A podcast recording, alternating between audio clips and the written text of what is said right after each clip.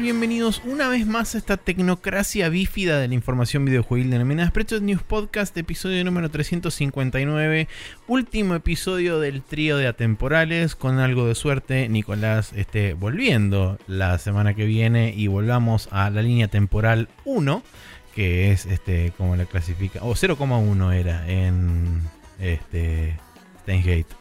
Mi nombre es Maximiliano Eh, Carrión, él es Nicolás Palermo, que ahora me va a confirmar o negar lo que acabo de decir. Mucho gusto. En realidad la línea temporal original antes de los viajes en el tiempo sería la cero porque el, el coma algo era la divergencia del, de- timeline. Era Ah, cuánto ok. difería desde el timeline original. No sé si era el timeline original o el timeline target que quería hacer, que no sé si tenía forma de calcular eso. Pero Claro, el problema era que no- Indicaba creo que tan que en al las- carajo se fue, digamos. Sí, creo que en la cero el problema era que Cristina eh, tenía un problema al principio del capítulo 1 Claro. y lo que quería era justamente solventar eso y creo que terminaban aterrizando en la 0,1 beta, que es la que después se transforma como en la nueva oficial. Pero bueno, eh, nuestra timeline no será ninguna de esas, será una que elijamos en el momento del capítulo 360, pero ahora Sí. estamos en el 359. Cabe destacar que si todo salió bien, ya volví para cuando salió este capítulo, el domingo anterior. Pero, Pero nos tomamos el atrevimiento de grabar uno de más por las dudas. sí, porque voy a estar viajando en donde normalmente grabamos, pero poner.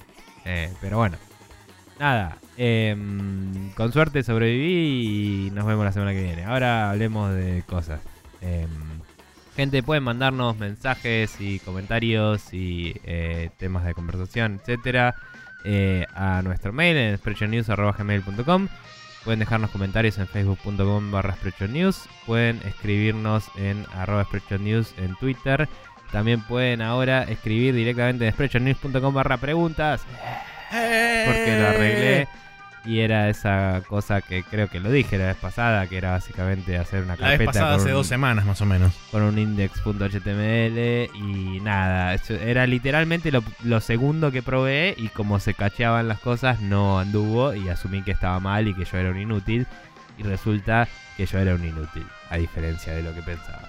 Eh, así que nada, eh, ahora anda y ahí está, expressionnews.com barra preguntas, pueden escribirnos ahí las preguntas que tengan, Eh, tenemos algunas que vamos a contestar hoy y nos vamos a guardar algunas para después.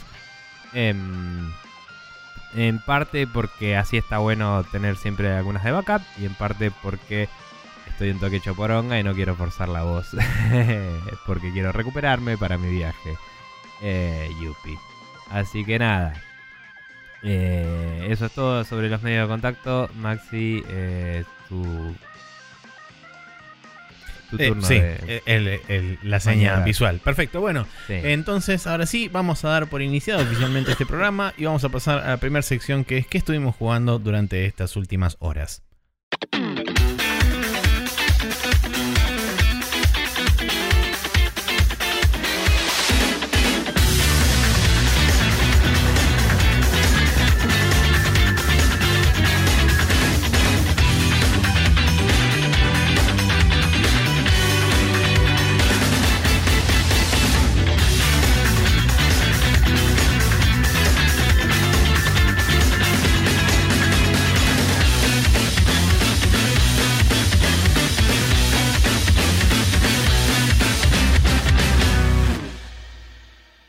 Aquí estamos en el uploading donde vamos a charlar un rato sobre qué estuvimos jugando estos últimos tiempos indeterminados. Eh, Vos continuaste con el Cryptos de Necrodancer, yo continué con el Darksiders 3, no hay novedades por ahí. Eh, Sí. Adelante con el bichito que salta al ritmo. Bien. em, el bichito que salta al ritmo es conocido como Cadence, ¿no? La protagonista de la historia. yo le dije bichito, bueno. sí. Está muy bien. Em, que de ahí viene el Cadence of Hyrule, claramente. Claramente. Eh, pero bueno, eh, lo traigo a colación porque jugando con Cadence eh, logré pasar una run entera, entre comillas, lo cual significa básicamente que no lo sabía, pero lo suponía, que esto tiene un sistema parecido a lo que tiene el Spelunky de eh, cuando pasás el primer mundo, digamos, Ujú. volvés al lobby y tenés como el shortcut abierto para volver a ir directo al segundo mundo de la próxima. Ok. Eh, creo que en Spelunky seguís, pero el punto es que se abre la puerta en el lobby para que puedas saltarte el primer mundo porque ya lo pasaste. Eh, el boss fight del primer mundo fue matar a un bicho de un solo golpe. El bicho era medio, oh, qué loco, pero la, lo hice mierda al toque, no, no sé por qué. Capaz porque tenía una buena arma, no sé. Eh, es interesante porque en cada run realmente estoy desbloqueando más cosas y no solo por las cosas que yo puedo comprar con las moneditas y todo eso, sino porque es como que mm, me parece que el juego va sideando como de a poco las cosas también. No, no sé si tienen algún... No, no puedo confirmarlo, pero me parece que tienen algún tipo de gating de ítems para que empieces con los más básicos y de a poco te va agregando cosas locas, ¿no? Eh, y ahora como que consigo más variedad de ítems, además de los que yo mismo eh, en el lobby puedo ir poniendo, de- sideando dentro de los chests para que parezcan. Em, cuestión que eh, al pasar ese primer capítulo hay una cinemática en la que Cadence te cuenta que está buscando, eh, o sea, se aventuró a las a, a todo esto de las tumbas y toda la bola donde empezó la historia. Que creo que no lo mencioné, pero la historia es como que hay un necrodancer, bla, que la mata a Cadence y eh, por alguna razón el poder mágico que usó el chabón para matarla eh, le, le sincroniza su corazón al ritmo de esta música y la mina como que vuelve a vivir, pero tiene que vivir al ritmo de la música y por eso te mueves a ese ritmo. Ajá. Eh, lo cual no explica para nada por qué todos los demás monstruos funcionan así, porque no todos son undead. Entonces es como, bueno, no importa, story details. Em, cuestión que nada, eh, Cadence habla de que su padre se había perdido y como que él hacía estas cosas de aventurarse, qué sé yo, y ella quería seguir sus pasos. Y su tío Eli le, le, le advirtió que no lo haga. Y cuando te cuenta toda esta cinemática, es como, bueno, backstory, lo que sea, termina y te dice, ahora puedes jugar con el Uncle Eli, ¿no? Con el tío Eli. Eh, es como, bueno, ponele. Me fijo el personaje y tenés bombas infinitas, que Cadence tiene una y puedes agarrar más en el mapa. Eh, pero lo que tiene Eli es que no tiene armas. Eh, que de hecho no sé qué pasa si abrís un cofre y sale un arma. Supongo que no, no aparecen y que aparecen otros ítems. Em, o se convierten en plata o lo que sea, ¿no? Eh, pero mm, básicamente Eli se juega un poco como Bomberman. Vos pones una bomba, eh, das un paso hacia afuera de la bomba porque vos la pones en el casillero donde estás.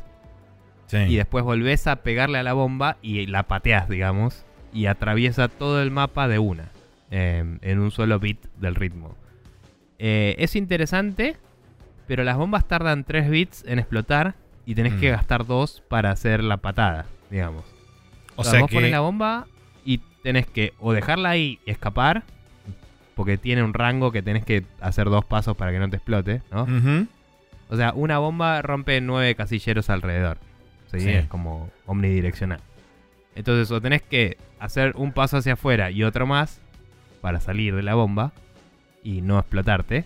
O Claro. tenés que hacer uno hacia afuera y devolver hacia adentro para patearla. Mm. Y explota en el siguiente turno. Eh, entonces tenés que timearla medio a pleno con los bichos y el collateral damage es muy fácil de cruzártelo, o sea, es muy fácil de cagarla. Es interesante, pero dije, bueno, es un tipo de gameplay que es más avanzado o complejo de lo que tengo ganas de jugar ahora, así que seguir jugando con Cadence, digamos. Ah, eh, igual nada, me pareció una buena variante, digamos. Como que si cada personaje tiene este tipo de variante, está bueno. Ya había dicho que había un par ya desbloqueados que tenían variantes locas, pero eran más del DLC aparentemente. Claro. Eh, hablando del DLC, hay una zona número 5 que se puede entrar desde el principio del juego, que la anoté recién ahora que abrí la zona 2. O sea, vi que había más lugares desbloqueados en el lobby. Y dije, ah, este lugar nunca estuvo bloqueado. Y decía zona 5. Y me mandé a ver qué onda. Y es como. Como en el Diablo. En el juego, ¿viste? En el Diablo 2. Creo que en el 1 también y en el 3. em, había una cantidad de chapters y el- la expansión era un nuevo chapter al final del juego. Claro. Eh, esto es medio lo mismo, es una nueva zona al final que tiene una, unas mecánicas que yo no me crucé todavía, que son re locas, zarpado.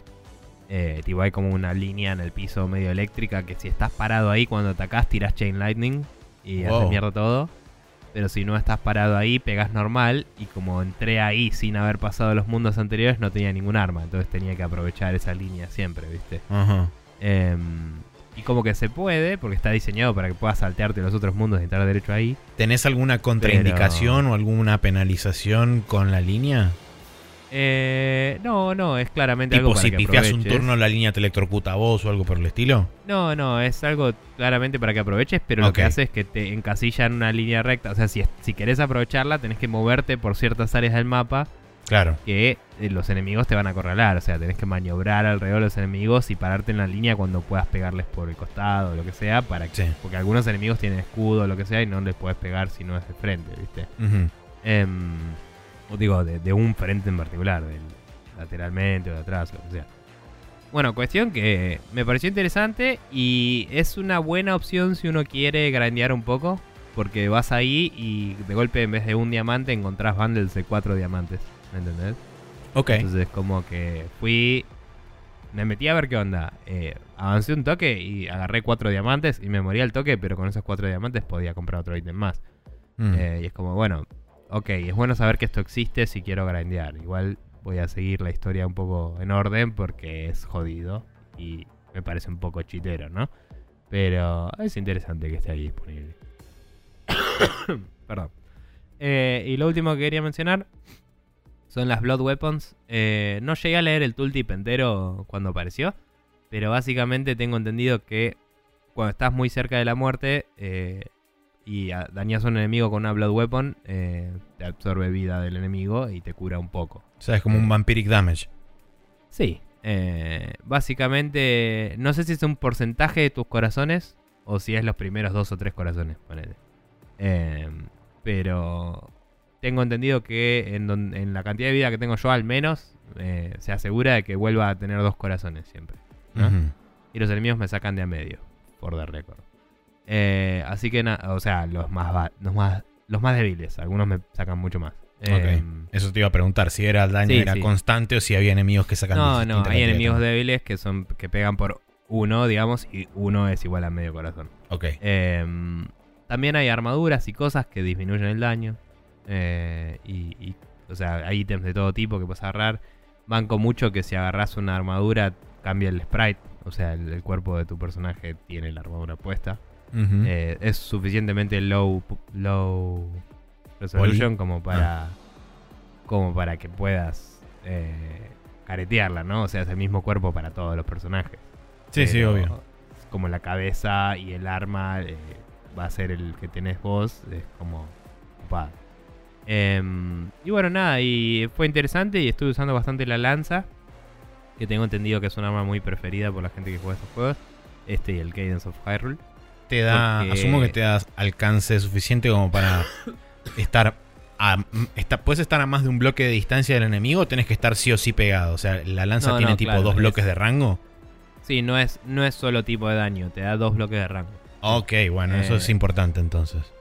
Claro, y te ayuda zarpado para pelear contra cosas como dragones y eso que si intercambias golpes te pegan una banda. Sí. Em, entonces puedes como avanzar un poco, doblar en una esquina, esperarlos y tipo tirarles un golpe y después seguir avanzando, ¿viste? Aún si tienen la misma o más velocidad que vos, por ahí puedes ir haciendo cornering y Sí, se me ocurre que también hay enemigos que los puedes llegar a kitear, como se dice en RTS, que es Claro, básicamente sí, sí, mantener tu rango, ir vos corriéndote hacia atrás mientras el enemigo avanza. Sí, sí, sí. Inclusive hay, hay algunas armas que las puedes arrojar que no sé si después las puedes levantar del piso. Pero es como que puedes hacer un... Con la lanza también puedes tirarla Oh, darles un golpe desde lejos. Eh, pero no probé eso por miedo a perderla, en- porque me Sí. estaba yendo bien. Digamos, si la agarro al principio del juego, por ahí lo probaría, pero... eh, ¿Probaste de lanzar algún otro tipo de arma o no probaste lanzarlas nunca? Sé que el cuchillo se podía tirar y probé una vez y no terminé de entender si lo logré o no, porque estaba medio rodeado. Ok, medio no, porque mi pregunta iba a apuntar a si sabías o si habías visto que tenías más daño cuando lo revoleabas que cuando lo usabas Ah. directamente sobre la mano. O sea, por ejemplo, un bonus por throw o algo por el estilo. Mm. Imagino que al menos que el arma indique lo contrario, va a ser el ataque. Sí, va a ser el mismo daño, probablemente, claro. Pero capaz tiene stats distintos, no lo sé. Em, pero nada, me pareció copado lo de las Blood Weapons y. y la lanza es interesante porque yo antes venía, el arma más copada que había encontrado era Broadsword, que hacía algo distinto, que era eh, golpear tres bloques enfrente tuyo. Tipo, Ujú. el que tenés enfrente y dos en diagonal. Ok. Entonces, la estrategia ahí es pararte en diagonal al enemigo y pegarle como si fueras un peón de ajedrez, digamos. claro. Eh, porque tu lo bueno ahí es que el enemigo no te puede pegar a vos. Por lo menos no me crucé con ninguno que pegue en diagonal por ahora. Eh, lo malo es que estás a un cuadrado de distancia. Entonces es muy fácil que cubra esa distancia y te ataque en el siguiente turno. Mm. La lanza en general, al atacarlos, también los. No sé si los estuneas, pero es como que el- la animación de daño creo que les hace perder un turno, me parece. Ahora no lo tengo presente. Em, pero nada, es buena la variedad, digamos. Es como que te das cuenta como en algunas situaciones la otra podría también servir. Y, y es interesante. Así que nada, estoy disfrutándolo, jugando ahí en la Switch y pasando el rato. Em, y eso, Bien. no tengo mucho más para decir. Bueno, yo actualización sobre el Darksiders 3. Continúo avanzando por el, por el mundo. Ya me enfrenté a. Creo que fueron tres de los pecados capitales. Eh, me apareció un cuarto que fue Orgullo o Pride. Y básicamente me dijo: Soy el último, no vengas a pelear conmigo hasta que no haya matado a los demás porque soy demasiado orgulloso y bla. Entonces es como, bueno, ok, sí, ponele. No entiendo para qué me lo presentas ahora, podría haberlo dejado derecho para el final, pero está bien. Em, no, tengo, no tengo mucho más que comentar, salvo que, bueno, eh, me, estoy acostumbrando, me, me- me estoy acostumbrando un poco más al tema de los timings y qué sé yo. Aún así, creo que hay un, hay un problema. Probé el, el coso del control cableado y sigue habiendo como una especie de micro delay ahí en el medio que no sé si será un tema de la interfaz que, que mete Steam en el medio o si será un tema de que a- el, el- el juego tiene algún tipo de input, este delay intrínseco que, hace que las cosas no se lleguen a leer bien. También hay un tema, me parece, de legibilidad de parte de los enemigos a la hora de hacer las animaciones. Que teniendo, digamos, como, como referente, por ejemplo, juegos como Bayonetta, donde no solamente la, la cue de la, animación del enemigo no es solamente visual, sino que también es sonora. En este juego, eh, la cue visual muchas veces se pierde por todo lo que rodea a, al, al, digamos, a la arena de combate, que no es necesariamente una arena, sino que vos estás corriendo por el mundo y llegas a un lugar donde hay un clúster de enemigos. Entonces no es que son lugares que están, digamos, diseñados para combate, sino que peleas en el escenario. Y Mm. muchas veces lo que sucede es que tenés efectos de fondo, como por ejemplo, no sé, fuego, o tenés este, lugares con una paleta de colores que es un poco más brillante o más viva, y por ahí los ataques de los enemigos eh, algunas veces se pierden o se confunden con el fondo. Entonces es como que la telegrafía por ahí de la animación se pierde a veces. Y entonces no, no termina siendo tan clara a la hora de cuál es el momento que tengo o que necesito evadir.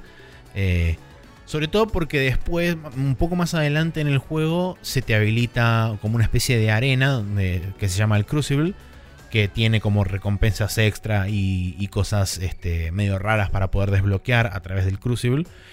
Y eh, como es una arena, digamos, circular, eh, que no tiene ningún obstáculo alrededor y que, digamos, vos podés ver bien claro cuáles son las animaciones de los bichos y qué sé yo, ahí es como que se ven un poco mejor los ataques y es como que tenés un poco más de chance para intentar entenderlos y poder así evadir y qué sé yo.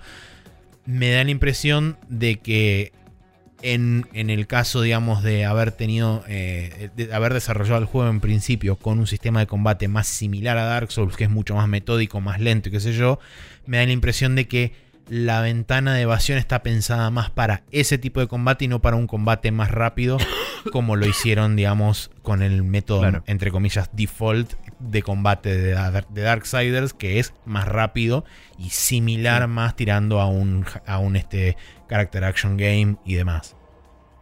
Sí. Sí, no sé. Eh, o sea, si no lo juego yo eventualmente en el otro modo o vos, no, no vamos a enterar nunca cómo Sí, no, funciona por ahí la lo que hago es que una vez que lo termine lo arranco de vuelta un poco en, en el otro modo, en el modo original, para ver cuál es la diferencia y si, si se siente alguna diferencia a la hora de los ¿No controles. se puede switchar on the fly? No, una vez que elegís, lo que sí se puede switchar en the fly es la dificultad, pero una vez que elegís Ok. el, el modo de combate queda fijo durante todo el juego.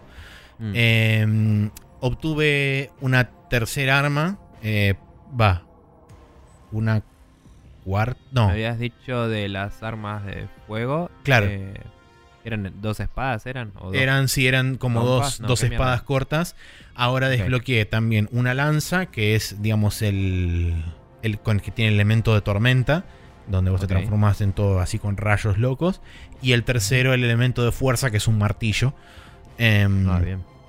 pero bueno, la cuestión es que eh, la lanza está buena porque te permite, cuando vos evadís, eh, te permite hacer ataques a distancia. Vos podés revolear la lanza y cuando le pega un enemigo, hace como una especie de explosión de arcana con, con rayos y qué sé yo, y esos rayos le pueden pegar a los enemigos que están alrededor. Entonces Claro. es interesante, por ejemplo, para cuando tenés varios enemigos, sobre todo que tenés enemigos en la periferia de, de donde vos estás combatiendo, y si te empiezan a tirar con proyectiles desde afuera, está bueno porque con eso podés, digamos, medio como sacártelos de encima los que están lejos y dedicarte Sí. al combate melee con el látigo. ¿Y podías eh, actualizar eso como para decir, bueno, después tiene Chain Lightning? Eh, No podés actualizar los movimientos, la lista de movimientos está preseteada de cada una de las armas. Lo que sí podés hacer es aumentarle el daño de cada arma con unas piezas que te sirven para actualizarle el daño. Lo mismo Mm. sucede con, con el personaje de Fury. Vos podés actualizar las tres stats que había comentado la vez pasada, que eran eh, salud, fuerza y arcana. Arcana es justamente Sí. el, daño, el daño elemental que hace cada arma cuando vos evadís eh, y haces un sí, counter attack. Magic Damage. no. Exacto. Sí. Em, y después no, no, no hay mucho más. Sigo avanzando en el juego. Ahora estoy. No, no es que estoy trabado, pero estoy en un lugar que es un poco más abierto que los demás. Entonces estoy como yendo por distintas avenidas. Y básicamente me estoy topando por ahora con todos, eh, digamos, eh, caminos sin salida. Y es como, bueno, por acá no era. Vamos para el otro Mm. lado. Voy por el otro lado, avanzo un rato. Llego hasta un lugar. Bueno, por acá tampoco era. Voy, pego ¿Muy la vuelta para atrás. ¿Eh? Muy tedioso eso. Eh, no tanto porque en el interín vas también juntando almas y este, digamos subiendo entre comillas de nivel y todo eso. Y vas Claro. encontrando ítems que te sirven también para actualizar armas y ítems de salud y qué sé yo. O sea, querrías explorar eso para desbloquear boludeces igual. Sí, sí, eventualmente sí. Quizás no lo harí- no, no sería tu primera, eh, digamos, tu, tu prioridad máxima, quizás a la hora de llegar y decir, bueno, yo quiero mainlinear el juego, quiero ir lo más derecho posible hasta el final. Con lo cual me lleva a pensar que claramente la señalización dentro del escenario no está tan bien lograda porque el hecho de que no sepa dónde claramente está el camino principal para poder desviarse, muchas veces uno inconscientemente lo toma, pero es como que está indicado pasivamente dentro del mismo diseño del juego para dónde tenés que ir. Eh, en este caso creo que no está tan bien logrado en esta área particularmente abierta. Sí muchas veces me pasó hasta ahora de ir tipo caminando por un lugar y qué sé yo y ver tipo una cueva que tiene luz adentro y es como bueno claramente tengo que ir por ahí así que voy por el otro lado. Eh, y eso es, digamos, lo hago yo voluntariamente porque quiero explorar un poco el lugar. Pero en este lugar, en este otra, en esta otra arena, eh, arena no, sección sería más que nada. Eh, es como que tenés varias, varios caminos posibles, pero ninguno está, digamos, del todo marcado, ya sea eh, visualmente o con alguna otra cosa, para indicar tipo, es por acá. Claro. Bueno, es, y es igual un poco interesante que, que no sea tan obvio por No, no, no, seguro, pero quizás, digamos, muchas veces uno, como dije antes, inconscientemente dice, bueno, voy a, darme- voy a mandarme por acá a ver qué onda. Ajá. Y quizás ese, esa, in- esa intención subconsciente está más eh, arraigada en una información que te está llegando medio, este, eh, ¿cómo se llama esto? Eh, subliminalmente a través del mismo diseño del juego, pero, y quizás vos conscientemente no te das cuenta, pero existe y está ahí. En este caso, no me pasó, porque tomé varios caminos diferentes que no me Sí. llevaron a ningún lugar técnicamente, pero que por lo menos en esos lugares había ítems y había una recompensa que era básicamente enemigos e ítems para juntar. Entonces tampoco, Sí. por eso digo que tampoco en ese sentido sentís que es tiempo perdido, porque si fueran caminos que no hay nada, ni siquiera ítems ni enemigos, es como, bueno, me hiciste ir caminando para allá, por más que sean, por decir algo, 20 segundos, me hiciste perder 20 segundos. Sí, sí, sí, sí. Eh, o sea, decía, es interesante que no sea tan obvio por dónde hay que ir, pero a la vez es un arma de doble filo porque hay juegos donde uno quiere ir por el camino que no era y a veces ya se mandó por el que sí era y después tiene que volver. y Exacto. Y por el Mm. momento no me pasó, pero muchas veces lo que hacen muchos juegos es que cuando pasás determinado umbral, tipo caes a un precipicio al cual es imposible volver porque quieren descargar el área anterior y cargar el área nueva o lo que sea, y es como, bueno, ahora ya no puedo volver para atrás porque quería seguir explorando, pero no me dejaste porque ya crucé, digamos, el umbral que vos este, impusiste que iba Sí, a impedir que yo vuelva, que vuelva para atrás. juegos como el God of War y eso, los viejos digo, ¿eh? Eh, lo, lo hacían un poco más... Lo hacían fácil de reconocer usando puertas directamente, Sí. cosas así como obstáculos que tenías que remover para salir del área, entonces sabías que todo lo que no sea del otro lado de ese obstáculo eh, tenías que hacerlo ahora, porque cuando pasa ese obstáculo saliste del área. Mm. Eh, y hasta cierto punto creo que es algo indicativo también de los otros Darksiders. No sé si este sí, Como en los anteriores, en este también tenés este fast travel entre diferentes puntos, entonces Ah, digamos que no es tan grave eso, Sí. eh, pero digamos que existe también la chance de que te pueda llegar a pasar. De hecho, a mí me pasó en un momento, una sola vez, de que fue como, bueno, me voy a mandar por acá y de repente me caí por una, por una especie de catarata y fue como, bueno, Claro. ok, perfecto. Eh, Buenísimo. Después cuando llegué al checkpoint inmediatamente posterior dije, ahora me voy, me tomo el fast travel para atrás y voy para el otro lado. Eh, y lo solucioné. Pero nada, Eh, en definitiva, por ahora la experiencia sigue siendo mayormente positiva a pesar de, algunos, de algunas nimiedades que me encuentro por ahí que tampoco son súper frustrantes, pero como ya hemos, eh, hemos comprobado más de una vez, ambos muchas veces muchas pequeñas cosas que se van sumando terminan Sí. pesando la balanza para el otro lado. Por ahora no pasó. Eh, espero que no pase realmente porque quiero me, me gusta disfrutar los juegos, no me gusta que no me gusten. Eh, Sí, igualmente creo que como que la- por ahí en la percepción de la gente el Darksiders 3 es entre comillas flojo porque nadie lo está defendiendo a muerte, ¿me entendés? Puede ser. Pero es como que la crítica dijo, está bien, es otro de esos. Claro, Quizás estamos un poco como que esperaban algo más innovador y no fue así. No no era ni siquiera era es decepcionante, era como este es un muy buen juego de hace unos años, tipo. Tal cual. Esa fue la crítica. Entonces como bueno, si uno quería jugar un buen juego de hace unos años es literalmente eso. Em, pero bueno, no sé. pero bueno. eh, entonces yo estuve jugando Darksiders 3, que está disponible para PC, Play 4 y Xbox One. Y Nico estuvo jugando un poco más de Cryptos de Necrodancer. Decime. Eh, va a salir para Switch no sé cuándo. ¿El Darksiders salían 3? Para Switch. Creo que eh, iban a estar todos. Ah, ok. El 1 y el 2 creo que ya están. Y Sí, el 1 y el 2 ya están. A ver, ya lo busco, pero continúa. Bueno, eh, y Nico estuvo jugando el Cryptos de Necrodancer que está disponible para PC, Xbox One, Play 4, PlayStation Vita y Nintendo Switch. ¿Lo encontraste? Eh, eh, no, no lo encontré. Bueno, quizás no es así. Bueno, quizás no esté disponible para Switch. rumoreando eso. Quizá esté Sí. disponible en algún momento. Sería quizás la idea, eh, dado que ya están las primeras, los primeros dos juegos. Bueno, eh, antes de continuar, vamos a leer el calendario para esta semana. Que tenemos el viernes 19 de julio el Marvel Ultimate Alliance 3 de Black Order para Nintendo Switch. Sí. Y el lunes 22 de julio, el Beyond Two Souls para Windows, que es un interactive drama de este, David Cage. Y hablando de eso, casualmente, hoy que salió el Heavy Rain para PC, em, ya apareció el reemplazo del meme de Press X to JSON, que ahora es Press One to JSON. Ah, eh, buenísimo.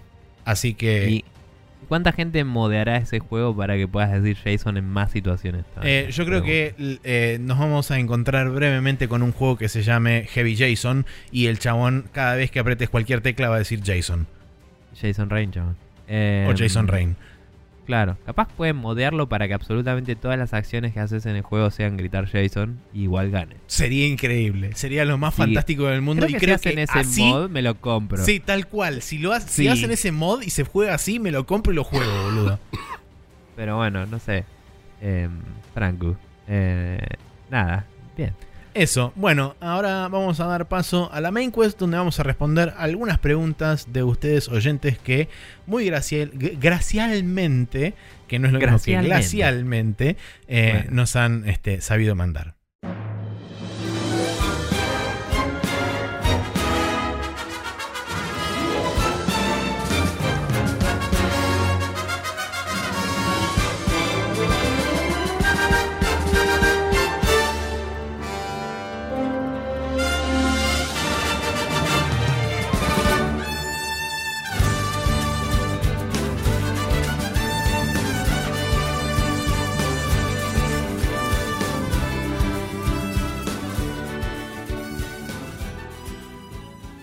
En la main quest tenemos, como dije, preguntas de algunos oyentes que nos han mandado a través de spreadshotnews.com barra preguntas. Ahora se puede decir mucho más fácil. Eh, entre ellos tenemos la primera que es de Charlie Álvarez que dice, hola muchachos, les quería preguntar sobre un tema que quizás es un poco viejo, capaz ya lo hablaron en su momento, eh, es sobre el hecho que la comunidad de habla hispana se iba quejando de que los juegos no salgan traducidos o subtitulados. Yo admito que si el juego viene en español, ya sea solo textos o ya sea solo textos o doblado, a veces lo prefiero cuando el juego tiene mucha carga de texto o información, pero no voy a decidir no comprar un juego solo porque, eh, porque solo venga en inglés.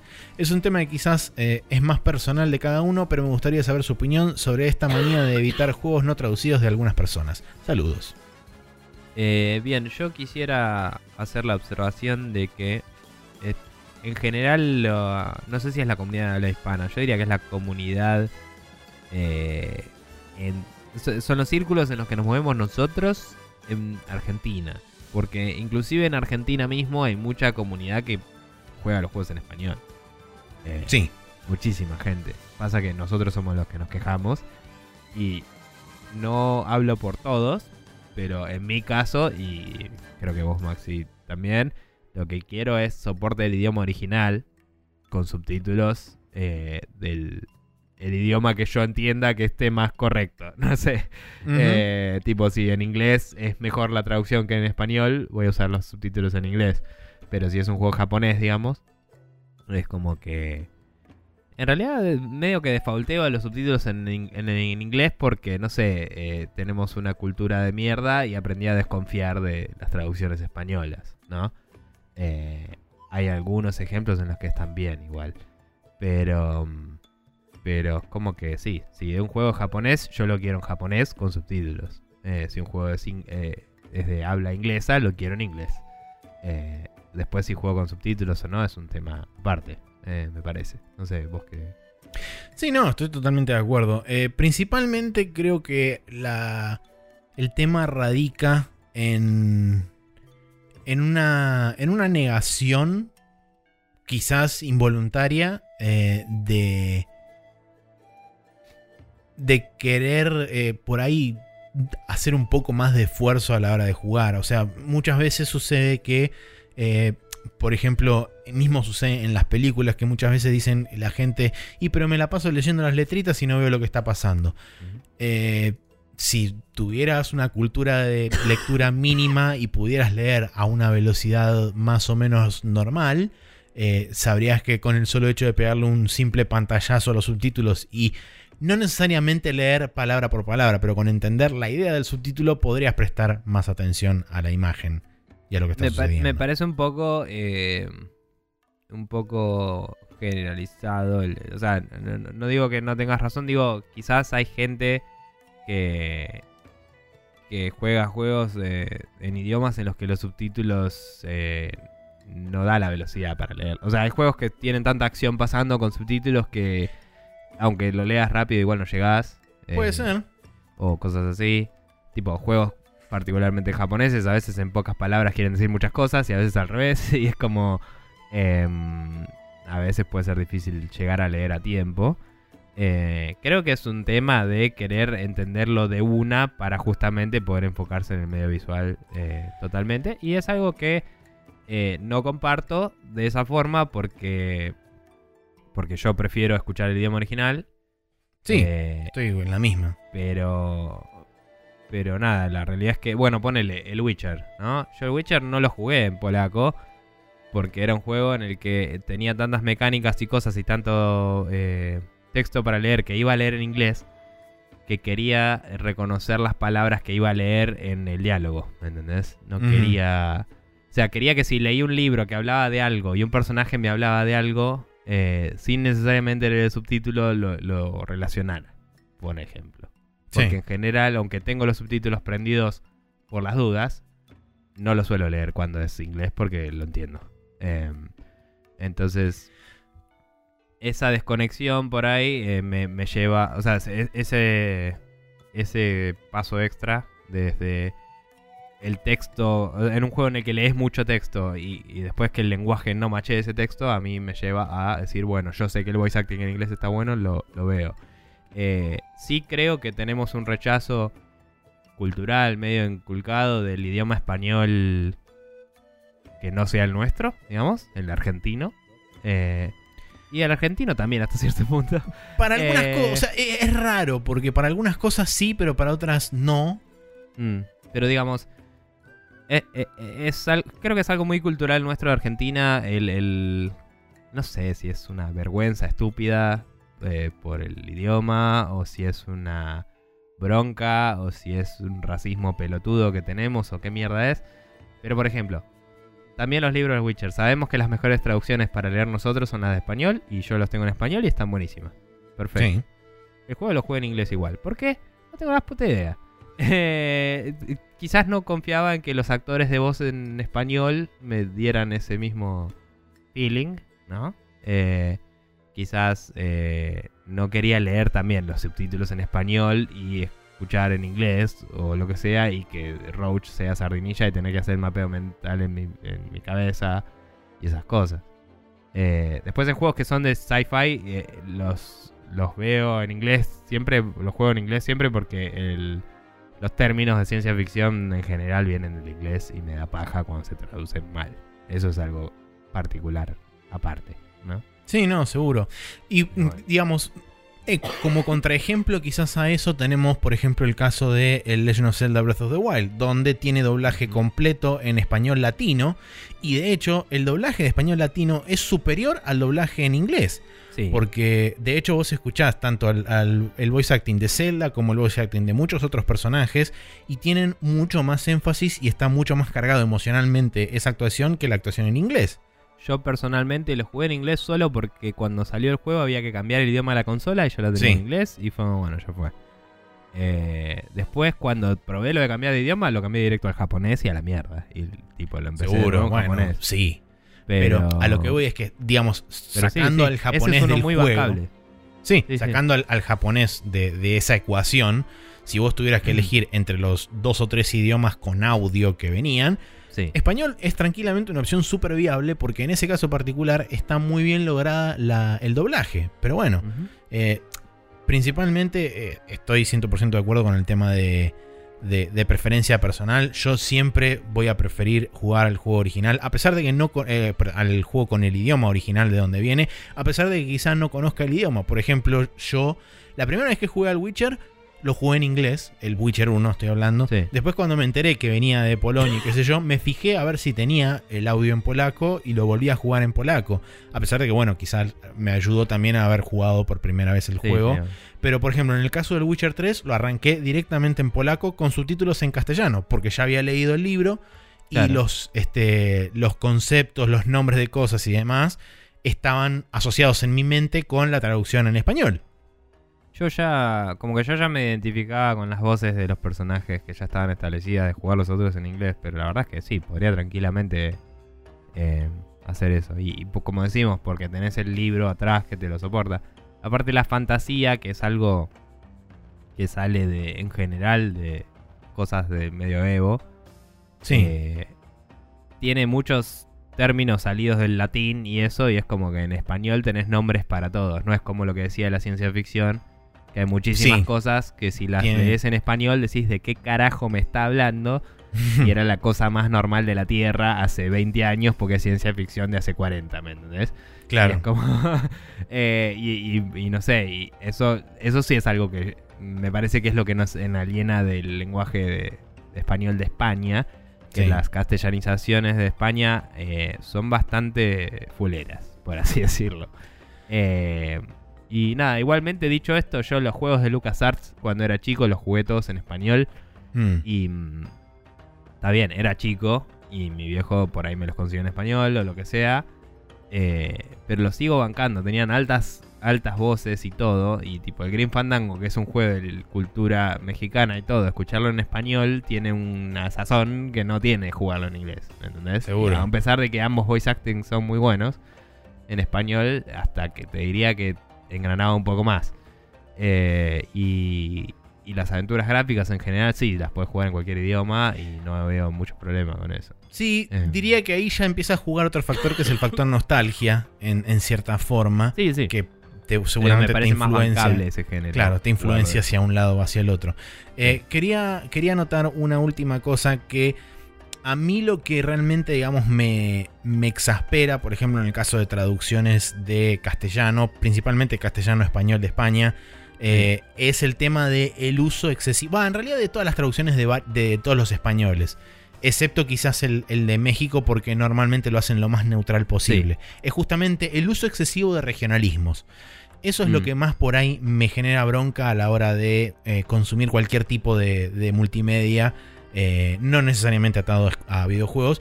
Que también me pasa, por ejemplo, ahora que estoy comprando manga nacional, manga editado nacionalmente. En el caso particular de Ibrea, Ibrea Mm. suele utilizar muchos regionalismos. Por suerte ahora bajó bastante el tono con eso. Sí. eh, pero Pero digamos cuando que... empezó y Ranma le decía pelotuda a Khan, era como, bueno, Sí. boludo, pará. Sí, era como demasiado heavy eso.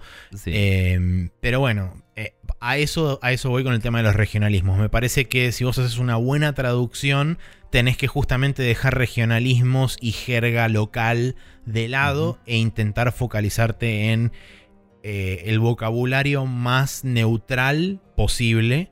eh, y no que no reciba, digamos, influencias de, de ese tipo. ¿Sabes Para que- justamente poder hacerlo lo más abierto posible.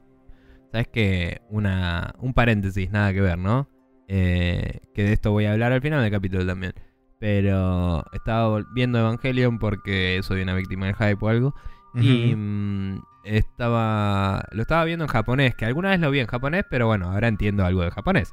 Eh, y cuando lo presentan al Evangelion, toda la vida tuve el concepto de el ser humano artificial, Evangelion, ¿no? Que era lo que Ibrea nos contaba en el manga. Creo que estaba así traducido también en la versión en español mexicana. Puede ser. Eh, no sé si era humano artificial, pero creo que hablaba de ser vivo artificial o algo así. Y en inglés alguna vez leí algo de que era un eh, eh, manufactured being o algo así. Y es como, claro, es, es android en japonés, que se dice Jinso Ningen. Y es Exacto. como, es, es igual que como se le dice a los androides en Dragon Ball. Pero hicieron muy bien en adaptar el concepto porque acá es mucho más literal. Hombre creado por el hombre. tío. Sí. O, o- o persona O creada por la máquina persona. creada por el hombre, sí. Sí, sí, sí, pero es como... Y, y digo, ese tipo de traducción es lo que me parece que hay que aspirar a tener. Y quizás lo que me pasa a mí es que yo eh, prejuzgo y digo, bueno, yo sé que la voy a tener ese tipo de cuidado con estudios grandes de Estados Unidos y que no va a ser así con España, donde eh, hay muchos que por ahí no están hechos en España, ¿no? Pero bueno, yo ni me informo de esto y presumo. Es que es un problema, quizás. Pero digo, en un país donde la ley es traducir todo, ¿no? Eh, es como que a veces no se tiene el mismo cuidado que en uno donde es como cada vez que se trae algo al país se decide cómo se va a hacer, si va a ser subtítulos, si va a ser voces o lo que sea. Y es como que hay decisiones conscientes de cuál es la mejor forma de presentarle esto a nuestro público. Eh, en comparación a la ley dice que todo tiene que estar en español, así que todo tiene que estar en español. Y es como, bueno, lo va a traducir el primer traductor que esté disponible que está en el payroll de esta empresa. ¿Entendés? Sí, también Eh. convengamos que en el caso particular de las traducciones españolas tienen un track record que es de público conocimiento, donde tenemos La Bola de Dragón, tenemos Sí. Onda Vital, tenemos Sí. una gran cantidad de ejemplos de donde se pueden extraer millones y millones de... Uy, de- ya nos fuimos una vez con el tema de Dragon Ball, ¿no? Ya nos fuimos una vez con el Ah, tema de. Dragon Ball, sí. Eh, Bueno, algún tema vamos pe- a encontrar para poner al final del Sí, capítulo. pero bueno, a, a lo que, a lo que iba es que muchas veces uno se rige por esos ejemplos, que son Mm. cosas que sucedieron hace ya más de 15 o 20 años, Sí. y Son quizás coanda. hoy en... eh, sí, quizás hoy en día no sea tan así, de hecho muy probablemente no lo sea, porque la Sí. industria avanzó, en líneas generales avanzó mucho, y la globalización también debe haber tenido algún tipo de efecto sobre, sobre eso, sobre ese tipo de traducciones. Pero bueno, Sí. eh, principalmente yo, digamos, como persona que me gusta eh, jugar las cosas en su idioma original y demás, siempre abogo porque haya la mayor cantidad de opciones. Eh, Muchas veces sucede que para los juegos japoneses cuando se traen a, a Occidente, como el mercado más importante y más relevante es Estados Unidos, muchas veces históricamente lo que se hizo fue sacar el doblaje, el doblaje original en japonés, reemplazarlo con el doblaje en inglés y listo, y nada más. Eh, Sí. Por suerte, hoy en día se está eh, como estandarizando el hecho de que vengan como mínimo con dual audio eh, y con subtítulos en varios idiomas diferentes. Así que, digamos que eso, digamos, al, al final del día nos beneficia a todos de alguna Sí, forma. lo último, lo último que aclararía es que si alguien me, me dice, che, mira, esta traducción es mejor y no es la que yo suelo elegir, suelo hacer caso y probarla al menos. Pero es como que en general nadie me dice lo contrario. De... Entonces, si, si, si está la opción del idioma original, voy por esa. Y si necesito que esté traducido por A o por B, voy por inglés en general. Eh, pero bueno, esa es mi lógica atrás de eso. Pero bueno. Eh, bien. Seguimos con la otra pregunta. Seguimos con la próxima, dale. Bien, Axolote Digital dice: Hola muchachos, los vengo siguiendo hace rato, pero no suelo comentar. Ahora los bifes, dice. Me gustaría saber su opinión, hasta si se puede hacer un ranking, dice, de las consolas que tuvieron mejores juegos, solo teniendo en cuenta las IP que fueron nuevas en su momento. Dice: Por si no soy claro, God of War, por ejemplo, solo contaría para PlayStation 2. Eh, necesito que muevas este cursor de acá. Eh, gracias. Eh, pero no le sumaría al catálogo del, de Play 3 o Play 4, ya que para esa consola ya no era una nueva IP. Eh, pero bueno, básicamente a lo que quiere referir es que em, quiere ordenar las consolas eh, según cuáles son las mejores IPs. se- según las IPs que empezaron en ellas. O sea. Y a mí me parece que es difícil porque como vos dijiste y, te pusiste a chusmear, yo había medio saltado esa conclusión sin chusmear una mierda. Em, la mayoría de las IPs que hoy seguimos viendo, eh, en, en muchos casos, no te digo todas, palos, la mayoría de las IPs eh, sale de las viejas, viejas, viejas consolas. em, tipo Famicom y Master System vos pusiste también. Eh, y es tal cual. O sea, Final Fantasy no puedes ponerla en ninguna otra, por ejemplo. Que no sea, Que no sea en la NES o el Famicom. Empezó ahí. Eh, Bueno, mira, hagamos una Eh, cosa. Yo tengo una lista de algunas IPs nomás. Y tengo Bien. como un pequeño asterisco en algunas porque nacieron en arcades, entonces quizás no las consideraría porque como nacieron justamente originalmente en arcade y después fueron porteadas a estas pero consolas. Te voy a agregar que acá una cosa que salió en la NES que es Super. Ahí. Está más abajo. Ahora sí. No dije nada, estaba más abajo. Bien. Bien, eh, en la NES tenemos, por ejemplo, Castlevania contra Dragon Warrior, que después transformó, se transformó en Dragon Quest, Final Fantasy, Kirby, The Legend of Zelda, Mario Bros., que esta fue una, es una de las que nació originalmente en arcade, Mega Man, Metroid, Pac-Man, que también nació originalmente en arcade, Super Mario Bros., Tetris, que también nació en arcade, y Yoshi. Sí.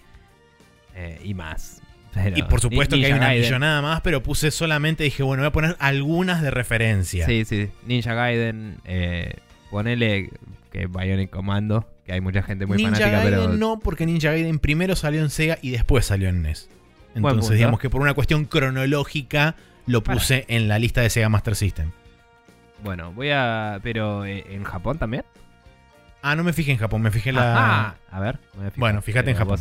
Eh, pero bueno, en Master System tenemos, por ejemplo, Afterburner, que también ori- se originó en, en arcades. Alex Kidd, Castle of Illusions starring Mickey Mouse. Sí, salió en Master System, el primero, el original. Eh, Ghosts and Ghosts, Golden Axe, que también nació en arcade. Eh, Hang On, que es el de las motos, que también nació en arcade. Ninja Gaiden, que ahora Nico me va a corregir a ver si pertenece a la NES o a la Sega Master System.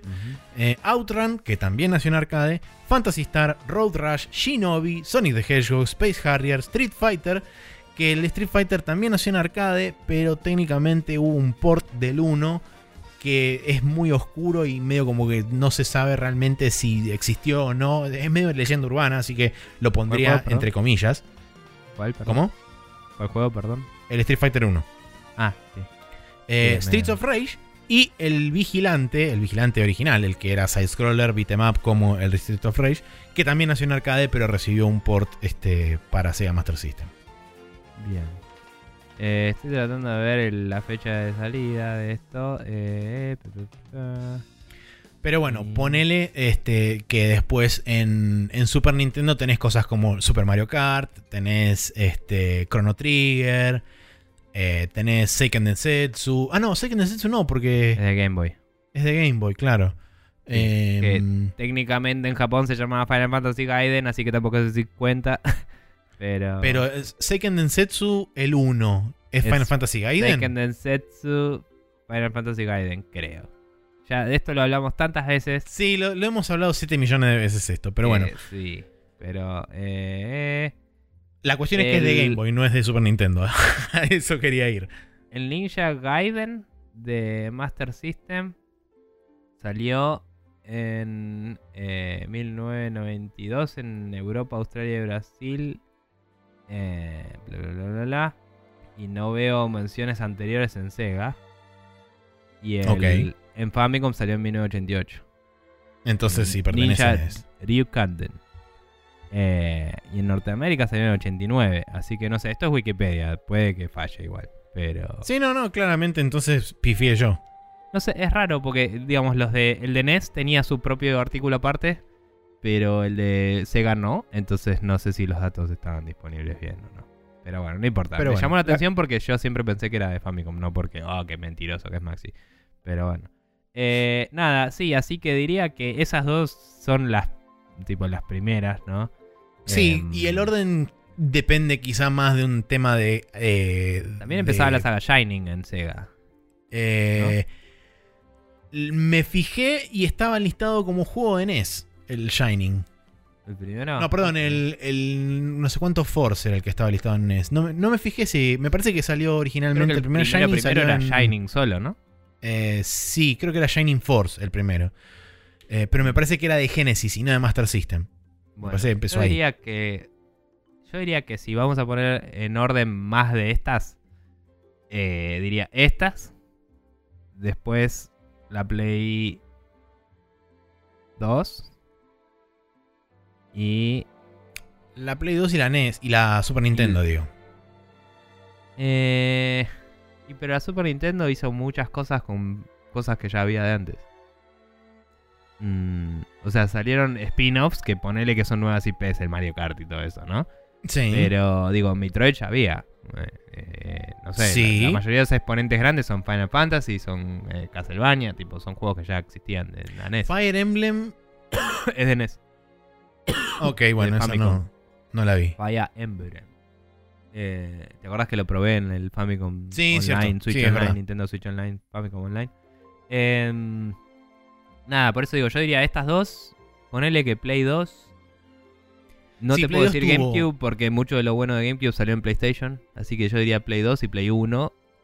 Y se acabó ahí el rating. Sí. Para mí. Sí, puede ser. Tendría que, tendría que buscar por ahí más en detalle la, la Super Nintendo porque me suena que hay cosas ahí que salieron. Star Fox es de Mm. Super Nintendo, ¿no? Eh, sí, el Star Fox sí. Pero no. O sea, es la única franquicia de Nintendo, entre comillas, grande, me parece, que empezó ahí. De cero. Y. Me parece debatible decir que es grande. Me parece que tiene su fan. No, no, no, bueno. Hoy, hoy cayó en desgracia por ahí un poco. No, no, bueno, pero digo, nunca vendió demasiado tampoco. Fue como interesante y loco. y F0 futurista. también nació. F0 nació en sí, es una-. Buena. Eh, todo lo que sea modo 7 a pleno. eh, o- Bueno, como o dije, Chrono Trigger. Eh, bueno, sí. Chrono Trigger sí. Eh, por ahí podría equipararse a la Play 1. Yo creo que en la Play 1 hay buenas franquicias también. Tipo, tenés el. Que por ahí no, no tuvieron secuelas algunas, ¿no? Pero digo, No, tenés, seguro. eh, el Estuvo el Tomb Raider. No, el. Chrono no, qué pelotudo. El Background Story. El, el Tomb Raider era de Sega. Eh, Saturn. ¿Desea Saturn primero? Eh, salió como Mm, dos sí, semanas antes razón. o algo así. Em, Eh, bueno, Resident creo, que Evil el, también. creo que el en- Symphony of the Night también, aunque ya sabemos que Castlevania no va. Creo que Symphony of the Night también había salido antes en Sega. Así que. Puede ser. Sí, porque sea Ah. la Saturn salió primero que la, Sí. la Play 1. Así que quizás muchos juegos que estaban disponibles para, el- para la salida salieron con, el, con la consola. sí. Eh, no me acuerdo Eh, Resident Evil. O sea, Resident claramente Evil Resident Evil pertenece a alguna de 1, esas dos. Creo que empezó en Play 1. Em, y digo, tenías. Ponele que el Vigilante 8 y esos juegos. eh, tenías. eh, eh, si contás como. Si contamos spin-offs y eso como IPs, tenía varias cosas locas también. Eh, Sí. Y no sé. Por eso digo, yo diría Play 2 porque Play 2 tuvo muchas IPs nuevas. Porque era como, uy, tenemos DVD. Hicieron cosas re locas. Y, Mm. y después eh, la 1 diría. Eh, la, la 3 supo tener sus cosas también, pero es como que...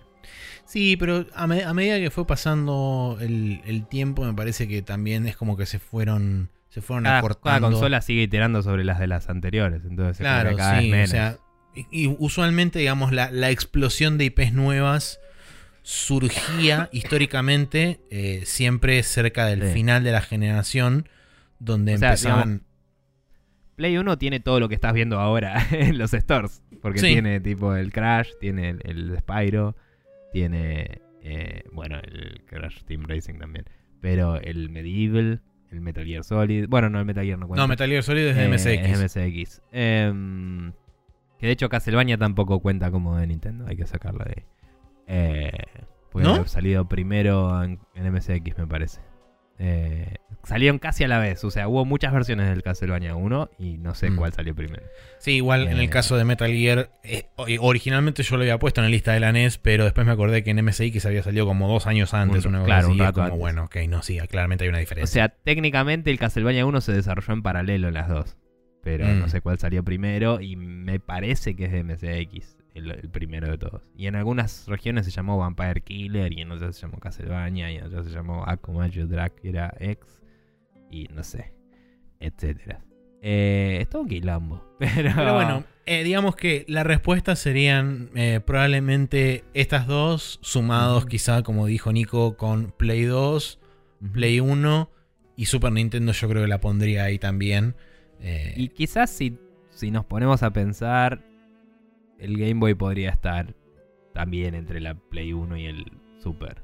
Porque está el Pokémon, para empezar. Y esa sola te pesa muchas, me parece. sí, eso es verdad. Pero, pero hay varias. en- en- hay varios de Game Boy que quizás nosotros no somos tan conocedores, pero hay muchos juegos de Game Boy y algunas, algunas de las franquicias grandes salieron de ahí. Antes habíamos Sí. mencionado uno. ¿Cuál era? Ah, el Eh, Seiken Densetsu. Seiken Densetsu. Pero, sí. Em, y no sé. También súper debatibilísimo porque no es una consola PC, ¿no? Pero bueno, eh, también. Claro, era- bueno, en yo la, PC directamente la ignoré porque la PC arranca que- años atrás de todo sí, esto. es que en ese momento, digamos que las PCs, más allá de que arrancaron años ata- atrás, no eran un estándar. Entonces tenías muchas distintas. Tenías la Apple II, tenías la Commodore, tenías la. Y eran como sí, todas la distintas. Amiga, había Cada una de- contaría como su, su propia pla- plataforma en teoría. Claro, también. Eh, entonces es complicado. Pero. Pero si juntás todas en un solo paquete, la pondría bastante alto en la lista, te digo. Em, pero sí, eso. Famicom. Comprate una Famicom, no puede fallar. Em, Claro. Bien. Eh, bien, después de eso tenemos eh, una pregunta de, que, de Gustavo, que en realidad no, Gustavo de Café Fandango, que nos hizo como 78 preguntas, así que solamente sí, elegimos Vamos a agarrar un par una. y guardar las otras. Sí, vamos a guardar las demás. Pero en este caso tenemos esta pregunta que dice, ¿qué factores toman en cuenta al momento de comprar un juego hoy en día? ¿Y cuánto pesa el backlog en esa decisión? Bien, em, yo creo que cuento... Creo que el, el backlog en sí mismo no me pesa tanto como lo que estuve jugando recientemente. Em, mm, o sea, si, si no terminé un juego eh, y sale un juego nuevo eh, y, y me recopa y todo, por ahí me lo compro igual, pero me fijo de si salieron dos juegos que me recopan, de solo comprar uno porque no quiero terminar, no quiero colgar el juego que estoy jugando. Digo, medirme y tratar de no tener más de un par de juegos activos a la vez, eh, que es algo que estoy haciendo desde el año pasado y me sale más o menos. Eh, pero digo, em, la realidad es que todavía no pude terminar el Yakuza porque estuve de acá para allá con todo lo del viaje y eso. Y, cada vez que estoy pensando en comprarme un juego o no, es un poco, che, me estoy alejando más y más de jugar el Yakuza. Em, pero son juegos que puedo jugar más en ratitos libres y eso. Y la verdad es que no tengo 6 horas para ponerme a jugar al Yakuza. Es como, bueno, está bien. Cuando vuelva del viaje lo seguiré, qué sé yo. Em, entonces, es medio. Me fijo en la vida y en la situación actual de mi. de mi. de mi situación con los juegos. Y si tengo tiempo o no y cuánto. Y decido más por ahí que por el backlog entero en sí. Y sobre qué. Bueno, si querés contestar esa parte y después sobre qué buscamos cada uno. Eh, yo como factores principalmente tomo en cuenta eh, juegos anteriores, ya sea de la franquicia que me interesa o del desarrollador que está, digamos, Es metido en, en esa, en esa movida. Eh, primero paso por ahí, después eh, tomo en cuenta, pero cada vez menos palabra de terceros a la hora de escuchar recomendaciones, por ejemplo, de cosas nuevas. Eh, intento cuando alguien me recomienda algo, buscarlo aparte por mi cuenta, ya sea ver un segmento de gameplay o lo que sea, para ver si eh, mi, digamos, eh, imaginación o mi, mi idea de lo que me describieron se ajusta a lo que realmente es lo que me, el, el juego que, que me recomendaron. Eh, pero con, con respecto al tema del backlog o no, el backlog es como, bueno, está ahí, algún día eventualmente Sí, llegaré a a- ahí cuando se sí, algún día eventualmente llegaré a bajarlo un poco o no. Eh, no, es, no es, digamos, una, una preocupación inmediata. Mm. Eh, sé que, eh, digamos, dentro de esa lista interminable que es el backlog, sé que hay cosas que tienen más prioridad que otras. Sí. Eh, por ende, por ejemplo, como sucedió este año, donde miré el calendario de, de salida de juegos y fue como, bueno, entre marzo y junio no hay nada que me interese, así que en ese segmento de tiempo puedo aprovechar y sacar dos cosas que tengo interés en jugar el del- en el backlog, como por ejemplo fueron el Final Fantasy IV y ahora el Final Fantasy 1. Em, y bueno, ah, se me sumó medio como de sorpresa el Darksiders 3 porque salió el Darksiders Genesis y fue como, bueno, eh, sí, esto va a suceder, así que más vale que suceda pronto.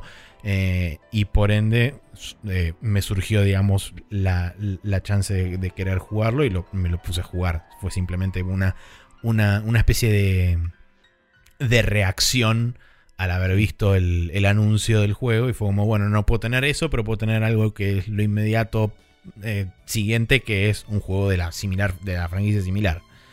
Sí. Em, pero digamos que esas son la- las cosas principales que tengo, que tengo en cuenta a la hora de, de- de comprar un juego hoy.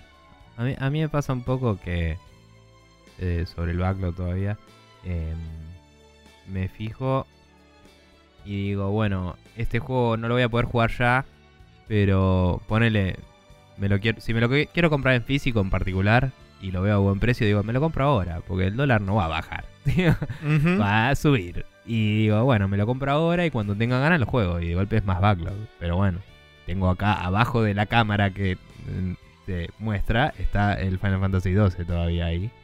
Yeah. A la cara todos los días, con cara de, che, estoy acá, ¿eh? Cuando quieras levantar la Switch y jugar, avísame.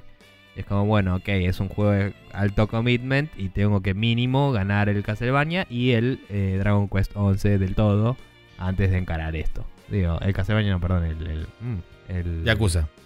Yakuza. Eh, entonces nada, es como que ese me lo compré, estaba eh, pensando en el. Bueno, el Bloodstain lo estaba pensando para el avión y eso, pero es como, y podría comprarlo en físico, qué sé yo. Si lo compro en físico tiene que ser ya, porque lo vi a más o menos buen precio. Entonces estoy esperando reviews y digo, bueno, no va a haber.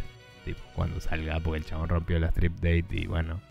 eh, no sé si llega a ver el día que sale y yo me voy al otro día de viaje y es como, bueno. Eh, entonces todo así. Eh, es más como si es físico, hay más una ventana de tiempo y todo. Si es gi- digital, está bien, mañana pueden cerrar la canilla, pero en general avisan con tiempo. y Es como, bueno, cuando quiera o cuando esté en oferta me lo compro y listo. Em, y a veces cuando es un juego de un developer relativamente chico y eso, eh, si lo quiero se lo compro temprano para bancarle el, el ramen al chabón, no sé. Eh, aunque lo juegue mucho más tarde, es como, bueno, ¿sabes qué? Te lo pago, no sé. No te digo, uh, super recontra full price, pero digo, porque a veces es en Steam donde está localizado el precio y todo. Digo, bueno, te lo compro al- cuando salió para decirte yo banco tu juego y sos un capo. Eh, Claro. y nada, o, o si sos CD Projekt Red, toma mi plata y dame jueguitos. Eh, y, y es como, te lo compro en GOG, así te va 100% para vos. Eh, así que nada. eh, pero sí, más que nada diría lo que decía antes, disponibilidades de tiempos, que eso seguramente es algo que Gus también tiene muy presente porque es un padre trabajador. Em, y eh, también un poco de, además de disponibilidades de tiempos, disponibilidades dentro de lo que estoy jugando en estos días. Así que esas son las dos cosas más importantes. Y bueno, y como decía, capaz si, si acabo de jugar algo súper quemante de cerebro, capaz quiero jugar algo más tranqui, entonces repriorizo un poco y, y, no sé, por ahí me, me compraría algo más pelotudo o, o más divertido. Sí, no eso, tan- eso, eso es algo que no dije, pero que yo también suelo tener en cuenta. Normalmente Eh. cuando por ahí me mando así de cabeza en un super RPG de 200 millones de horas después, Claro. lo que menos quiero hacer es sumergirme en otro, en otra, este, en otra pileta similar. Entonces por ahí busco cosas más livianas o que sean más de relajar la mente o distraerse un rato. O sea, el, el- Yakuza, por ejemplo, es re distinto, entonces no me jode después jugar al Dragon Quest 11. Pero después de eso, arrancar de una el Final Fantasy 12, quizás sería medio suicida. Así que Claro. probablemente me eche un rato de jugar a eh, algún juego en la Switch o algo así, o tratar de limpiar algo del backlog. Eh, y eso. De hecho, en mi backlog tengo muy arriba varios juegos que son RPGs y es como, bueno, no voy a poder jugar uno atrás del otro porque es una locura. Así que eh, tengo que ver cuándo puedo me echar uno de estos. Y en el medio tiene que haber juegos no RPGs. Y por ahora no está pasando eso. Así que el backlog está parado. Hasta nuevo aviso. Pero bueno, nada. eh, eso. ¿Qué sé yo? Sí. Bien. em, tenemos otra pregunta de Gastón, entre, eh, entre comillas, que cuida el medio ambiente a su manera. Ahora van a entender por qué. Sí. Dice, servilletas de papel o papel higiénico. Se promulga una nueva ley de cuidado extremo del papel y los tachos de basura, los contenedores del mundo y los registros de supermercados serán tan severos que solo podrán elegir uno de estos elementos para tener en sus casas. Dice, caso contrario van a la hoguera. de toque. Que paradójicamente encienden con diarios viejos, dice. Eh, ¿Cuál elegirían y por qué? Esa, esa es la pregunta eh, que nos dejó para que contestemos. Sí. Nuestra, eh, en, en su defensa no dijimos nunca que tenía que ser de videojuegos la pregunta, así que ahí estamos. Eh, Em, Yo tengo un par de variables que no están circunscriptas a la pregunta en sí, pero que de eso dependería mi opción, que es principalmente si cada uno de estos ítems mantiene su calidad de manufactura a la hora de la aplicación de la ley. Vamos a asumir que es el papel higiénico y las servilletas que te gustan a vos. Y tenés que elegir una de esas dos. Bien, Listo. perfecto. Si ese es el caso, entonces papel higiénico toda la vida. Ok. eh, yo voy con servilleta de papel. Porque secarme o limpiarme. eh, ponele que te mojas las manos y no tenés una toalla porque, no sé. Secarte con papel higiénico es una mierda. Eh, Depende del papel higiénico, por eso pregunté. Limpiarte el culo con otra cosa que no sea papel higiénico también es una mierda. Eh, no pun intended. Eh, pero de última, eh, pulís tu ojete hasta que puedas cortar diamantes con él, man. O Hasta sea, que te salgan callos en el culo. Claro, no sé, pero digo, eh, alguna vez eh, nos fuimos medio, ponele que de campamento con un grupo de amigos y había papel de rollo de, lija, cocina. 400. Había papel de rollo de cocina y era como sorpresivamente funcional, man. Y eh, no lo dijo y no lo estoy teniendo en cuenta, pero supongo que siguen existiendo los bidets, porque la ley es de preservar el papel. Y Claro, no sé preservar el agua. Es una variable o no para vos, eh, o no, no importa, eh, esa es una discusión aparte.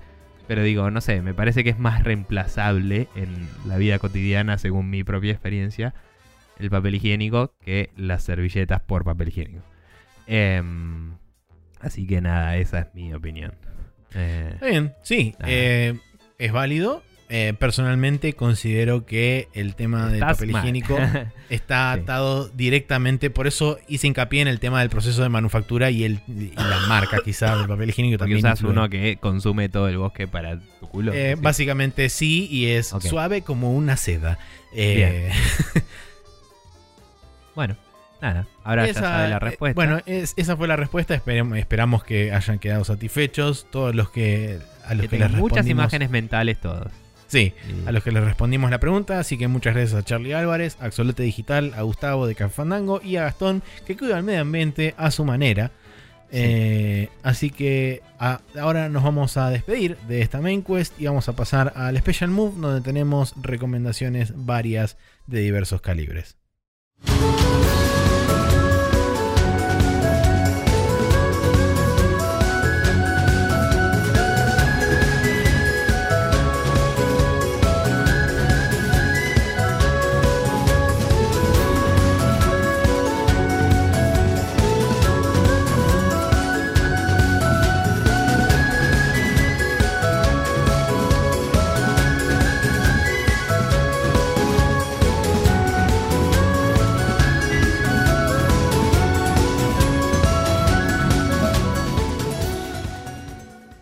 Estamos en el Special Move, donde tenemos dos recomendaciones por lado. Así que adelante, Nico.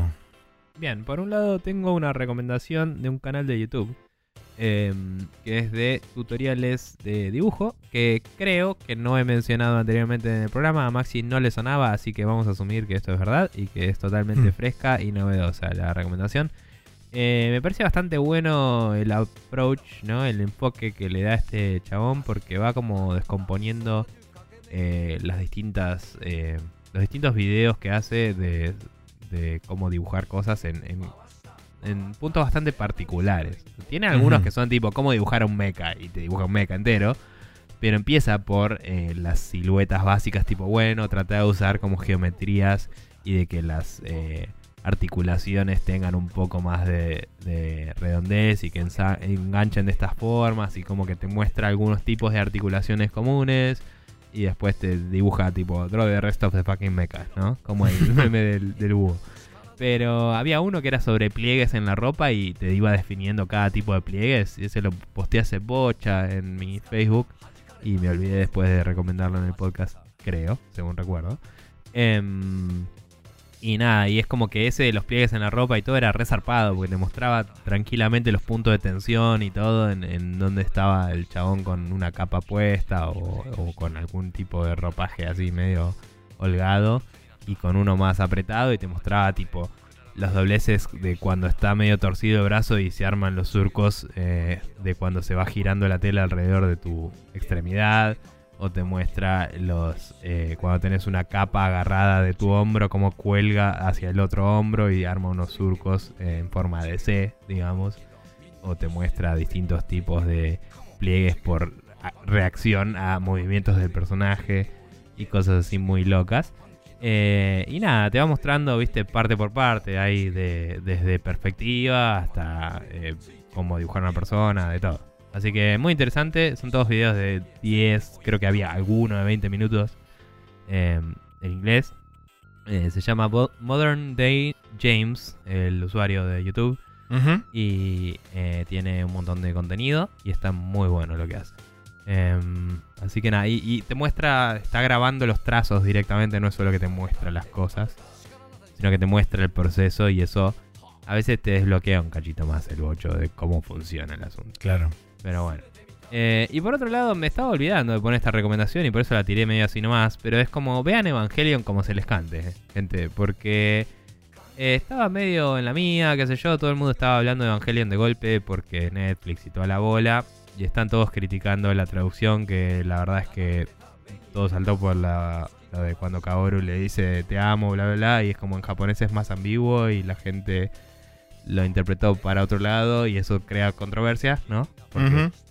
Está bien, es, es Porque en el imaginario popular la gran mayoría de la gente vio un tipo de subtítulo donde fue traducido según la interpretación de un traductor en particular que Sí. le puso su impronta también, además de su propia interpretación, etcétera, etcétera, etcétera. Claro, pero ahora le pusieron por ahí tipo me agradás en vez de decirle me gustás, que a lo sumo sería mucho más preciso y igual es super gay, ponele. No sé si super gay, pero digo, igual implica eh, eh, una situación en la que el chabón se puede sentir que otro hombre está atraído por él y causar el mismo conflicto, ponele.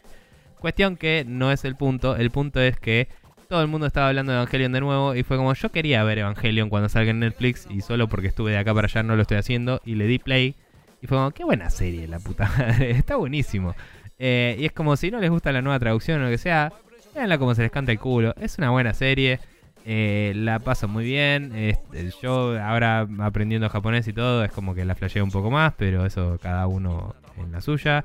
Y también siendo adulto, como que se ven de otra forma las cosas. O sea, la verdad es que vi los primeros dos o tres capítulos y me parecieron bastante pedorros en comparación a lo que recordaba. Mm. Como situaciones en las que pasaba de super dramatismo heavy a pelotudeo inmediato en el primer capítulo, tipo Misato haciendo pelotudeces mientras el monstruo estaba destruyendo toda la ciudad de fondo y le sacaba todo el dramatismo a la situación. O, o lo curioso a nivel dirección y guion de que la primera toma de toda la serie entera es el ángel flotando en el agua. Y Sí. que creo que en el manga era igual. Y después tardan dos capítulos, o sea, todo el primer capítulo y todo el segundo hasta el final mostrarte a Leva pelearle de verdad. Y como que te arma una tensión resarpada y lo resuelve mucho más tarde y eso me pareció magistral, ¿viste? Y es como que, no sé, analizarlo con un poco de, de, de- de arrugas en la cara y verlo un poco más como, che, esto no es lo que yo veía cuando era chico. Esto es un anime y, y tiene una historia que contar y vamos a ver cómo la cuenta. Y flashearla un poco es zarpada. O sea, me parece que, es muy, muy bueno. Y, y tiene, tiene capítulos que están dibujados con el culo y son una mierda. Y eso hay que reconocerlo también. Pero, pero nada, yo lo rebanco y está buenísimo. Y sí, lo- la única cosa de todos los memes y todas las discusiones que estoy bastante de acuerdo es que no hay que skipear la intro en Netflix, hay que verla entera. Pero eso es otro tema aparte. Em, pero bueno, nada, vean Evangelion. Yupi. Bueno, eh, mis recomendaciones son una cortita y al pie, que es eh, el tráiler de Doom Eternal que salió en la E3, pero hecho como si fuera 1994, o sea, con los assets y todo del Doom 2 original. Eh. Y está muy bueno, sobre todo porque tiene la fecha de salida del Doom 2 original, el tráiler, este, Sí. al final de todo. Eh, y Bien. por otro lado, eh, una- un sitio web que se llama thelistedgames.com, de, delisted como, se, como suena. De listados. Sí. Eh, sí, juegos delistados, que básicamente es una compilación que por supuesto es ever-growing y que se va actualizando todos los días. De, eh, aparentemente es el proyecto de un chabón o de un grupo reducido de chabones que lo hacen medio eh, ad honorem. Eh, y la idea es que van recolectando la información sobre los juegos que van siendo delistados, ya sea mm, por este, razones de licencias o por otro tipo de razones, porque expiran, digamos, eh, los contratos de, de publishing o lo que sea. Eh, entonces los chabones ponen. ¿Qué? Perdón, diría las releases o las versiones de los juegos que son delistadas. Porque había juegos que siguen disponibles, pero alguna versión se delistó y, y lo Eso ponen. era, eso era lo que iba a explicar este, Ah, ahora, sí. que, lo que lo que ellos van listando son el juego y adentro las distintas este, versiones que fueron delistadas de ese juego, en el caso de que existan más de una versión. Eh, por ende, no quiere decir que ese juego no se pueda conseguir nunca más, sino que las versiones en particular que están detalladas dentro de cada juego son las que no se pueden conseguir. Sí. Y decías Eh, que había 690. Según, digamos, según en la página esa, dicen que ellos tienen conocimiento de 696 versiones de juegos que ya no están disponibles y no se pueden adquirir de forma legal de ninguna forma. que digamos es fácil de agarrar baches así largos de bueno, todos los juegos del sistema de modem de mm, eh, Sega y todos los del de Nintendo y todo lo de este servicio que ya no existe y todo lo que sea así exclusivo lo puedes ir tachando de una y después es cada vez que bueno se cerró el servidor de este juego y ya no se puede descargar el ejecutable y aún si lo descargaras depende del servidor como ya hablamos en la otra charla no con los chicos de Café Fandango y toda la bola Así es. Em, y nada, es como. Todo, todo eso está, está bueno, es interesante, deprimente, obviamente. Oh, pero supuesto. también tenía links como para tratar de empezar movidas, ¿no? Para preservar juegos. Eh, no, la verdad no la vi en detalle, la encontré medio Mm. de casualidad este, escudriñando en Twitter porque básicamente Jim Sterling en, un, en el último Inquisition que salió este, cuando estamos grabando esto, que es la última semana de junio, Ok. eh, en el Inquisition de esta semana eh, básicamente habla sobre la preservación de juegos y todo el tema de la movida masiva hacia tanto streaming como este, juegos dependientes de clientes y servidores y todo ese tema de el, el modelo, como hablaba el chabón este, del modelo de negocios de Games as a Service eh, y todo ese tipo de cosas. Entonces eh, es, es interesante, digamos, en ese contexto mencionó esta página, yo la encontré de casualidad y la, la miré así medio por arriba, le quiero dar una ojeada un poco más en profundidad, pero me parece interesante tenerla como referencia a la hora de... Porque inclusive tiene un buscador ahí para poder buscar Claro. si está disponible o no un juego para poder comprarlo. Sí, eh, yo te decía lo de que creo que querían arrancar movidas y eso, porque arriba había como un lugar de, no sé, quiero mi juego o algo así. No, can I play my can I play this game? Y es un buscador que te permite buscar dentro de la base Ah, de datos del dice can I still play, o sea, po- todavía puedo jugar y po- podés poner el nombre del juego y te, te dice si está disponible o no en, Sí. en otro No, lugar. no sé qué tanto, qué tanto laburo tienen para comprobar la disponibilidad o no en, en lugares de archivos. Eh, por las dudas, hoy que vi el, el listado del Oregon Trail de Gameloft, em, que estaba para DSI, eh, obviamente todos los juegos de DSI por default están deprecados. Dije, ah, capaz que alguien lo subió en archive.org. Y me fijé y no lo habían subido, así que claramente en su defensa parece que se fijan, supongo. Pero sí encontré otros juegos de DSI por ahí sueltos, entonces es como que algunos puede ser que estén preservados de alguna forma. Claro, bueno, y lo que, lo que hablábamos con Edu de Café Fandango es que acá está de, es que figura de listado el Earthworm Jim para Nintendo DSi, para 3DS, pero que también pero que está disponible para comprar en GOG, por ejemplo. Sí. Bueno, la versión original de el em, Towerfall se va a deprecar cuando. Sí, se va a perder cuando den de baja la, la cosa de la UIA. Sí, eh, que es el Towerfall normal, no Ascension. Todo el planeta tiene el Ascension, pero la primera versión fue esa. Y me parece relevante preservar eso, por ejemplo. Seguro. Em, pero bueno. Pero bueno, Nico, eh, ¿cómo hace la gente para encontrar nuestro podcast y seguirlo y hasta la eternidad y más allá, y etcétera? Bien, eh, pueden buscarnos en, eh, en iTunes o en Google Play Podcasts o en Spotify o en la mayoría de los gestores de podcast eh, del mundo. Si buscan Spreadshot News, también pueden suscribirse directamente a nuestro feed que es spreadshotnews.com barra podcast. Si copian esa URL en su gestor favorito, también pueden suscribirse de esa forma. eh, que es lo que recomendamos, porque a veces si lo buscan de otra forma se suscriben al de iTunes y si algún día cambiamos algo, eh, puede romperte eso. Pero si se suscriben al nuestro, tienen la mínima garantía de que si se rompe algo es nuestra culpa y no de iTunes o de. Correcto. Em, eh, o, o por lo menos eh, recae en nosotros arreglarlo y no en otro. Em, y nada, eh, también pueden recordar, eh, recordar que estamos en YouTube, en youtube.com TV, donde suele haber temas eh, que dejamos al final de los capítulos y hay gameplays de juegos viejos, ta- tal vez alguno esté delistado, claramente. Em, y como los Marvel Ultimate Alliance, esos no los tenemos, pero esos son otros que me acuerdo que están delistados, ¿ves? Eh, nada, nevermind. Cuestión que estamos ahí y no sé si vamos a tener un tema bien en español horrible para poner al final del capítulo, pero haremos lo posible por encontrar uno. Y, mm, si es así, eventualmente lo encontrarán en youtube.com barra. Y nada, esas son las formas de encontrarnos y seguirnos. Recuerden que volvemos al timeline normal la semana que viene, así que esta vez sí, coméntenos y, y díganos lo que quieran que comentemos o les saludemos la semana que viene. Y estoy asumiendo que lo van a hacer todo el tiempo, pero bueno, a veces cuelgan cuando es atemporal porque dicen, ah, igual no lo van a leer. Siempre lo leemos, no lo podemos leer al aire cuando Claro. es atemporal.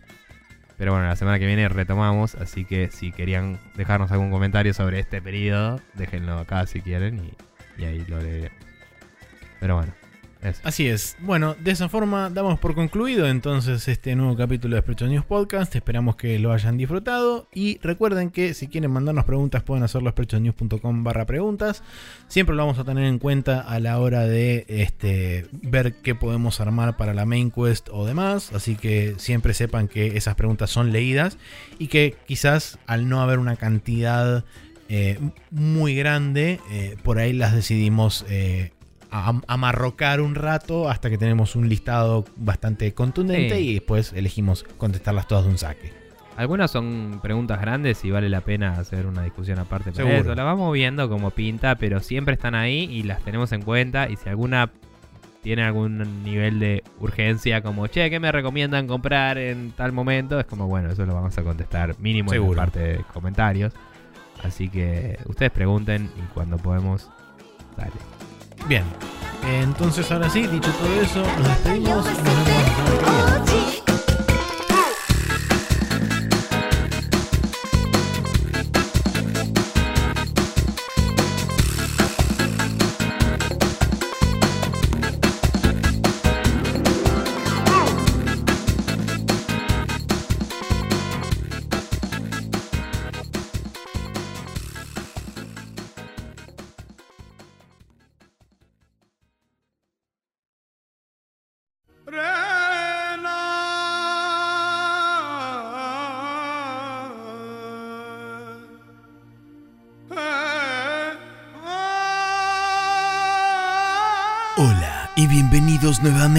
a otro Lo que sobra de Spreadshot News. Hoy les traemos Daler Mehendi con Tunak Tunak Tun.